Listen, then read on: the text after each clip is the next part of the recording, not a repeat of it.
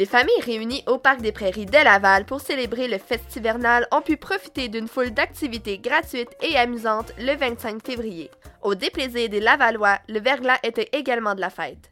Le moniteur de parc, Étienne Monast, était surpris par le nombre de participants présents sur le site de l'événement. Euh, malgré les intempéries, bien. C'est sûr que euh, quand on déploie autant d'activités, on aime ça qu'il y ait plus de monde que ça. Mais là, avec la pluie et le verglas, euh, on a quand même pas mal de monde.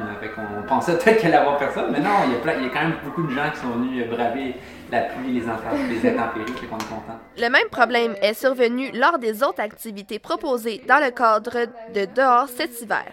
Des conditions météo difficiles selon la coordonnatrice de l'événement, Amélie Roux. À cause de la température, c'est très très difficile sur les sites. Ça fond, euh, il fait froid, il y a de la neige, de la grêle. Malgré les intempéries, les moniteurs du parc des Prairies ont aménagé plusieurs activités incluant un parcours, une glissade gonflable, un labyrinthe de neige et il était même possible de louer gratuitement des skis de fond. Étienne Monast démontre son enthousiasme à ce sujet. Ici, il y a les, skis de fond, l'initiation ski de fond, c'est vraiment cool parce qu'ici dans le parc des Prairies, il y a 4 km de sentiers ski de fond qui ont été tracés.